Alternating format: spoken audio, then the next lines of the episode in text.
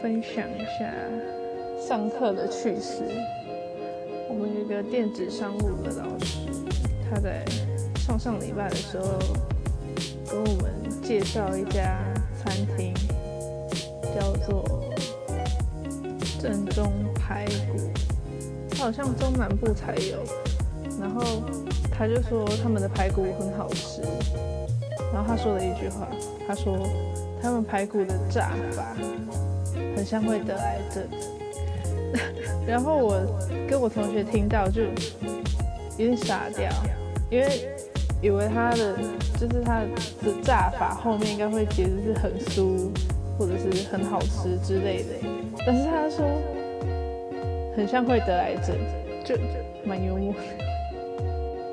然后他在哎这礼拜的时候，他问我们一个问题，他就说：“你们知道 Seven 的以前几点七十七元是怎么出来的吗？”然后后面写的，是因为它叫 Seven Eleven，还是因为卢沟卢沟桥事变？然后就 卢沟桥事变可以。卢沟桥事变又叫七七事变，所以他真的蛮幽默的。